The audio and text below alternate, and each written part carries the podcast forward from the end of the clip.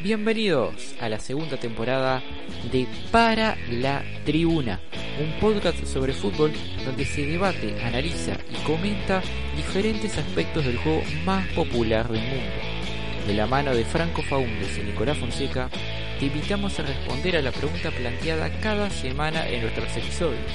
Seguinos en nuestras redes y plataformas, porque después de todo, este podcast es para la tribuna.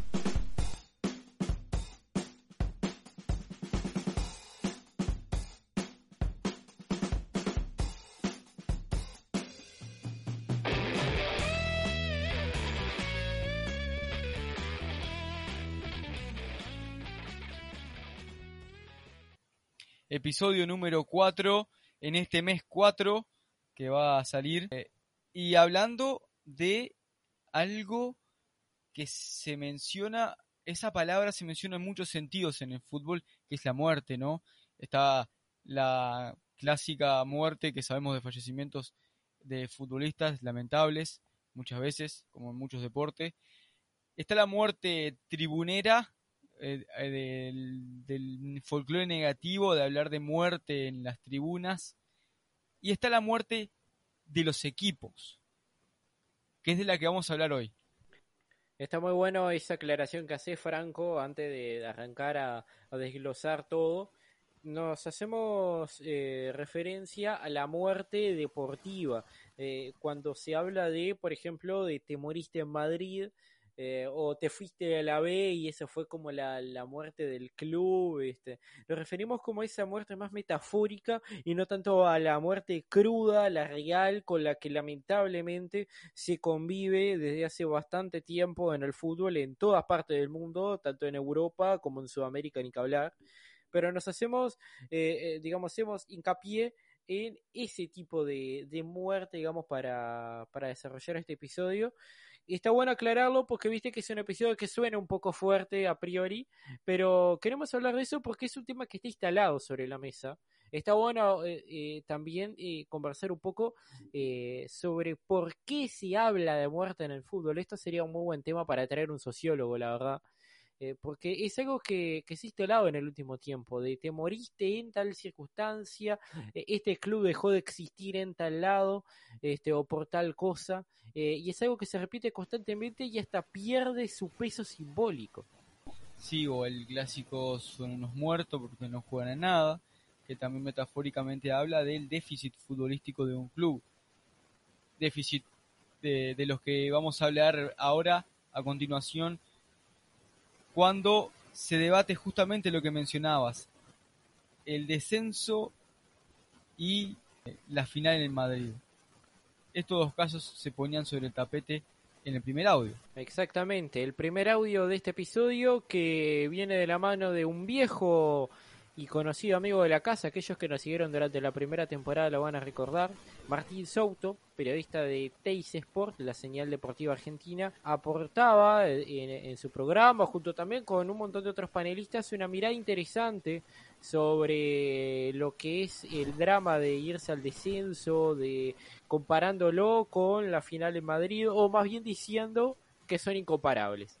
Vamos a escuchar a, Martín Souto, a Leo Farinella y a todo el equipo de Teis Sports debatir sobre esta cuestión.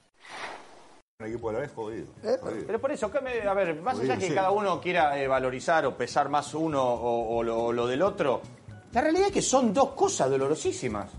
Dos cosas dolorosísimas e inolvidables. Después cada uno, eh, esto, esto por ahí. Yo siempre digo que para mí el descenso. No son comparables. ¿Eh? No son comparables. No, no se comparan. ¿Para quién? No son comparables. Perder una final, es, perdiste una final. Irte al descenso es una tragedia. Para mí, ¿Qué tragedia? Si volvimos mejor, mucho no, mejor. Es una tragedia. Para un equipo grande es una tragedia. desaparecer. Viste un año dando vuelta por el país. Es una tragedia. Sí, está bien perfecto. Perder una final, perdiste un partido. Un chirlo. Bueno, pero está bien que vos digas lo necesitamos. Y mira cómo acepto, pero digamos, no vas a comparar una cosa con otra. volvimos. Irte al descenso. Un, club desfalcado. Irte al descenso, perdiste la dignidad. Abandonar la, categoría, la categoría. abandonar, abandonar en la cancha de boca. Bueno, eh, para vos fue así, ¿sos feliz con eso? Está bien. No, no, que es así. El abandono en la cancha de. Es así, no, no, no sos te digo una cosa. Para un equipo grande, sí. Ni vos, ni yo, ni ninguno de nosotros somos, somos capaces de decir es así. Tu opinión es esa. Tu opinión es esa. Sí, por supuesto. Bueno, mi opinión es diferente. Porque para un equipo grande. empezás por respetar porque vos sabés que la soberbia... No tendríamos programa, Leo, si no. ¿Eh? Si fuéramos así de, de sí, pero, empezar, no, pero no respetar un poquito, porque es así, es así. Pero claro, para un equipo grande es así. y para una final, eh, perdiste un partido. es una final, pero perdiste un partido. Vos decís, Martín, no son comparables. Para mí no. Para mí no. Para mí... Eh, lo que pasa es que también en el fútbol argentino hace bastante tiempo se intentó instalar que eh, perder una final era un fracaso. para mí es una locura. O sea, el desarrollo de un campeonato. Yo cada vez que me acuerdo, por ejemplo, para salir del River Boca, me acuerdo del Mundial 2014, me acuerdo de todo el desarrollo, de haberlo vivido, llegar a la final, perderla, no es lo mismo que si vos salís último o tenés un descenso. No, se no pero es un dolor enorme. ¿eh? Para mí, sí, claro. Es un dolor enorme. A mí me dolió muchísimo la final perdida. Es indiscutible. Y lo por qué, Martín? Bueno, eh, primero de nada, yo estoy de acuerdo con Martín Souto. Yo creo que son incomparables. No es lo mismo jugar por eh, ver quién es el mejor de América, llegar a la final de la Copa Libertadores de América con la dificultad que se implica. Y si no, pregúntale a los equipos uruguayos que en 30 años solo uno llegó a la final y encima la perdió. Eh, que jugar por el descenso este, que descender implica tuvo una tragedia deportiva, implica tuvo un proceso de, desarraigo de un montón de valores que te hacen perder el ancla, que te hacen, este, digamos, salirte de donde vos estás parado de la senda que tradicionalmente recorriste y te lleva a un lugar en el que nadie quiere estar. Yo creo que sí, primero comenzando por lo que habla Souto, eh, estoy de acuerdo, son incomparables, me parece ilógico comparar eh, salir subcampeón de América a descender en una liga en la que tiene un sistema de descenso justamente en pos de los equipos grandes, con un promedio que te lleva muchos años de mala gestión para llegar a descender y con la chance encima de una promoción para eh, reivindicarte y no poder lograrlo. Pero fuera de toda la discusión que yo creo que lleva esta absurda discusión que se lleva, porque encima la única acotación que se dice es que se gana el equipo rival. Eh, en el caso al revés también ganó históricamente ese partido en el que fue el último superclásico de Palermo, con gol de Martín para, para dilapidar, dilapidar perdón, a River justamente para ese descenso. Así que también hubo victoria del equipo rival cuando le tocó en ese torneo. Y en cuanto a lo que vamos a ver que es la muerte deportiva de lo que estamos enfocando el tema, me gustó más lo que dijo, eh, no me sale el nombre ahora. Nicolás Latini. No, no, no, no, no, no, no, no, lo que dijo el, el, bueno, el periodista que, cubre Boca siempre hace muchos años que estuvo también en, que ahí habla en, una mención y dice que es... Hay varios, eh. Pues no sé, está Dieguito Freire, está, hay unos cuantos ahí. Leto. No, no, no, no, no, era ni Freire ni Leto. Pero. Bueno, un periodista que cura boca, y dejémosla ahí. Que, que la gente adivine, que después ponga en Instagram, el periodista era tal. Eh, dijo eh, dos dolores inmensos, por más que sean incomparables, aunque sean dos dolores inmensos, como. Creo que, no, creo que lo menciona Diego Díaz, los dos dolores inmensos, y después él dice de es una frustración, es una frustración y es un disgusto enorme. Estas son las sensaciones de muerte que se generan. Por eso se habla de muerte, por el disgusto, por dolores inmensos y por esa sensación que lleva tanto un descenso como perder esa final histórica en ese caso o perder eh, superclásicos o clásicos. A ver, en este debate, claro que cada postura expresa lo que expresa por sus intereses. Acá hay tres partes, el periodismo, la gente de, River y la gente de Boca. El periodismo sostiene este debate, pone en tela de juicio si es peor descender que perder la final contra tu clásico rival, porque le sirve, porque es un tema recurrente que vende, involucra a River y Boca, que en conjunto agrupan a la gran mayoría de los seguidores deportivos del país de la vecina orilla. Por otro lado, la gente de River claramente le conviene instalar que la final a Madrid es igual o peor que descender porque sirve para equiparar, maquillar o incluso borrar, entre comillas, o intentar borrar la mancha que le supuso el descenso. Y la gente de claramente que prefiere todo lo contrario, porque para ellos perder la final en Madrid supuso un dolor importante, supone un dolor y el, hecho de siempre haber caído por Copa Libertadores entre los equipos de Gallardo, teniendo en cuenta que Boca construyó su mística en buena medida gracias a sus actuaciones en campeonatos internacionales y no tanto en copas locales, eh, donde de repente River ha tenido históricamente un mayor éxito, un mayor legado. Y es en base a eso que se da, que se da el debate. Es decir, sostener alguna postura te coloca en alguna de las dos trincheras y equivale a decir que sos de uno u otro equipo. No hay objetivamente una respuesta certera a eso, porque además también va mucho en el sentimiento y se vive de manera distinta dependiendo de si sos hinchas, si sos dirigentes, si sos jugador, si sos técnico, tanto el descenso como la derrota de una final de América. Podremos tener nuestras opiniones, pero la verdad de la milanesa, como se dice criollamente, no la va a poder contar nadie, ni siquiera los propios protagonistas, tanto del suceso del 26 de junio de 2011 como del 9 de diciembre de 2018. Bueno, sí, teníamos igual algo que querés aportar tú también, que en un momento íbamos a hablar, que era JJ López como un mensaje desde el lado de River. Y bueno, creo que ha, ha escuchado más gente de River postularse para un lado que para el otro por la gente de Boca en cuanto a que el descenso sea preferible. Pero, pero sí, es una discusión que quizás también es para otra, otro podcast que estaría buenísimo. En este caso, hablamos de que son terminales, porque el descenso es algo que va a quedar marcado de por vida. También queda marcado de por vida una final histórica y por eso se puede hablar de muertes deportivas en ambos porque son marcas profundas que le van a quedar a ambos equipos. En el caso de Boca creo que con el tiempo va a difuminar esto más quizás porque la revancha deportiva, como también la hacía tuvo River, que en un momento la llegó a difuminar tapándola justamente con esta final y con un ciclo recontra exitoso a nivel internacional. O sea que esa muerte tuvo resurrección, la va a tener también para Boca en el momento, aunque esté fresco todavía lo de Madrid. Hablando de River, el año pasado cuando perdió 3 a 0 y desconfiaban de Gallardo que casi... Para, ¿fue el año pasado o fue inicio de este año? Porque me, descolocó totalmente el coronavirus. sí, sí, sí, creo que las, semi, las semifinales llegaron a jugarse en enero. Pero digo, es totalmente legítimo dudar, digo, no, no, es que vos lo tenés que, saber. porque fue rarísimo cómo se descolocó todo el calendario a raíz de esta pandemia. en este diciembre-enero, cuando se jugó esa semifinal entre Palmeiras y River, en Halcones y Palomas, que también ya es un viejo conocido de la casa, recordamos en la, en la SAD, estuvo también un audio de ellos, Nicolás Latini habla y algo, algo que me, gustó compartir con respecto a los ciclos futbolísticos, con respecto a los equipos, eh, ciclos de, de jugadores, de técnicos, de presidentes, como en el caso de River, que también yo creo que trasciende también Gallardo y Donofrio, porque con Ramón Díaz también ganó. En el, en el caso de ciclos exitosos, se, se muere metafóricamente ese ciclo y uno añora también como si fuera esa sensación de muerte a esos equipos.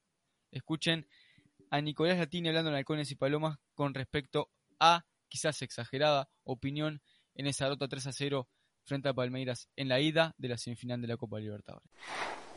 Sobre mi, mi vida cotidiana para intentar contarles lo que me pasó ayer. Yo me levanto todos los días muy temprano y en consecuencia suelo acostarme temprano, más allá de cuando hay partidos por Copa Libertadores que terminan y suelo dormirme enseguida. Ayer eran las dos menos cuarto de la mañana y no me podía dormir. ¿Te dolió? ¿Te dolió la cabeza? Me dolió como, como futbolero. Yo no suelo enamorarme de los equipos. Me había pasado con el Barcelona de Guardiola y me venía pasando con este River de Gallardo. Cuando llegó a su fin el Barcelona de Guardiola, me puse mal como futbolero, porque dije, yo como futbolero disfruté mucho este equipo y ya no lo voy a volver a ver. Y yo siento que ayer, desde lo futbolístico, llegó a su fin este ciclo de River. Uy, Dios. No por Gallardo. Sabía que pero iban a aparecer. pero, claro, claro, claro. Ah, pero sí por, por muchos jugadores. Otro audio de Halcones y Palomas, otro audio de un Nicolás. En aquel entonces fue Nicolás Distacio, era Nicolás Latini. Está muy bueno eh, el punto que toca y está bueno los ejemplos que da también. Porque muchas veces los ciclos futbolísticos no coinciden formalmente con los ciclos de los entrenadores, este, y se da esto en dos sentidos que incluso este, ejemplifica muy bien tanto con el River de Gallardo como con el Barcelona de Guardiola. Comienzo por el River de Gallardo, que es el primer eh, caso que habla, porque es hay que hacer referencia explícitamente. Eh, en el caso de River de Gallardo, eh, coincido que el ciclo futbolístico termina en aquella noche que pierde con Palmeiras 3 a 0, si bien hay una recuperación, da la sensación de que hubiera una serie de falencias que indican un final de ciclo, o por lo menos para muchos jugadores, pero a su vez la poca capacidad de reacción económica por parte de la dirigencia de River, porque a decir verdad, me parece que estamos ante el peor River de Gallardo de que asumió allá por mediados de 2014 da la sensación de que mm. ya no es que River de Gallardo se reinventa y sale mejor parado que la última vez. Simplemente el River de Gallardo eh, trata de sobrevivir como puede y se le va agotando esa chispa futbolera y el propio ecosistema futbolero me parece, es un diagnóstico que yo hago hoy con el diario del viernes, le está pidiendo un final de ciclo. Por el otro lado, el Barcelona de Guardiola yo creo que es todo lo contrario. El ciclo de Guardiola va desde mediados de 2008 hasta mediados de 2012, agarra justo el periodo que va entre los Juegos Olímpicos de 2008 a los Juegos Olímpicos de Londres. Eh, un periodo exitosísimo que termina en ese verano europeo 2012, pero que a mi entender lo podríamos extender una temporada más hasta el verano 2013. Es cierto, no está Guardiola, es cierto, no fue tan fructífero en cuanto a títulos. Es cierto, hubieron mejores versiones del Barcelona Guardiola que la de la temporada 2012-2013. Pero cuando se va Guardiola, no nos olvidemos que se va apenas ganando una Copa del Rey. Que pierde la liga con aquel Madrid de los 100 puntos. Que pierde la Champions League inexplicablemente con el Chelsea y Mateo y que tal vez de haber seguido Guardiola la temporada 2012-2013 no, no hubiese sido maquillada lo más mínimo o no creo que hubiese sido más exitosa. A ver, un 7 a 0 lapidario con el Bayern Múnich, a lo sumo no se hubiese perdido 3 a 0, 4 a 0, porque recordemos también que ese Bayern de Heineken era imparable. Eh, entonces, eh, muchas veces los ciclos futbolísticos están un tanto desfasados, tanto porque sean más cortos o porque sean más largos, que los ciclos formales de los entrenadores. Yo eh, coincido, pero doy vuelta a la tortilla y digo que el ciclo Guardiola terminaba antes y que por eso Guardiola se fue en esa última temporada en la que cosechó muy pocos títulos. Porque el ciclo en sí es, es esa complementación, el ciclo, por eso es el ciclo perfecto, porque se complementó una idea que venía desde hacía mucho tiempo en herencia y un técnico que la terminó de poner, eh, plasmar en la cancha con jugadores formados en esa idea. Los jugadores formados en esa idea se terminaron poco a poco yendo y, y entonces es esa coincidencia entre jugadores y técnico en un ciclo determinado. Esa también es otra discusión que, se, que está buena para hacer en cuanto a la muerte, si la muerte es la muerte en conjunto, como el Gallardo y River, que ahí se puede mostrar que hubo dos o tres River diferentes, aunque quizás la, eh, la cúspide fuese Madrid y ese River eh, con Prato y, y, Piti Martínez, sino el anterior. Em, pero eso son discusiones. El caso importante es que hay esa sensación de muerte cuando se terminan ciclos, cuando se terminan equipos, cuando se terminan también carreras de jugadores, por ejemplo, el ciclo del jugador, y uno lo vive como cuando se, se retira fulanito, se retiró Menganito, la despedida de, por algo se hace la despedida y se vive como ese fallecimiento futbolístico y de ver a ese jugador adentro de la cancha. Miren, para mí la muerte, si quieren ya pasamos a las conclusiones, eh, la, muerte deportiva implica eh, el ostracismo social, implica el desaparecer de la vida pública como le pasó por ejemplo a los jugadores de River o a, los protagonistas de, aquel descenso. Hoy JJ López no puede pasar a tres cuadras al Monumental, eh, no sé, Chichi Arano, eh, bueno, los protagonistas de aquella época. Que está mal, obvio que está mal, porque en realidad no, no es que mataron a nadie, no hicieron nada malo pero quedaron marcados a fuego. En cambio, yo creo que, no sé, Oinaita Hernández, eh, el Pipa Benedito, no solamente que pueden pasar por la bombonera, sino que la gente los pide para que se pongan la, la remera de boca y jueguen eh, este, un partido por el campeonato. Entonces, eh, yo creo que eso marca también la diferencia. Y también por el hecho de que vos para perder una final tenés que llegar y que muchos hubiesen deseado llegar a esa final y hasta el día de hoy estarían recordando que llegaron a esa final, porque implica también derrotar un montón de cuadros, ser mejor que muchos otros cuadros. No nos olvidemos que Boca eliminó a Cruzeiro, eliminó a Gremio, este, derrotó a, a Gremio no, perdón, a Palmeiras, derrotó a pesos pesados para llegar a donde llegó. Y con River perdió en el alargue y hasta la última jugada del partido estuvo con vida. Y si la pelota dejara pegaba en el palo y entraba era otra historia respecto a cómo terminó sucediendo, que si pegaba en el palo, este, bueno, que como terminó pasando, ¿no? Que pegó en el palo y salió.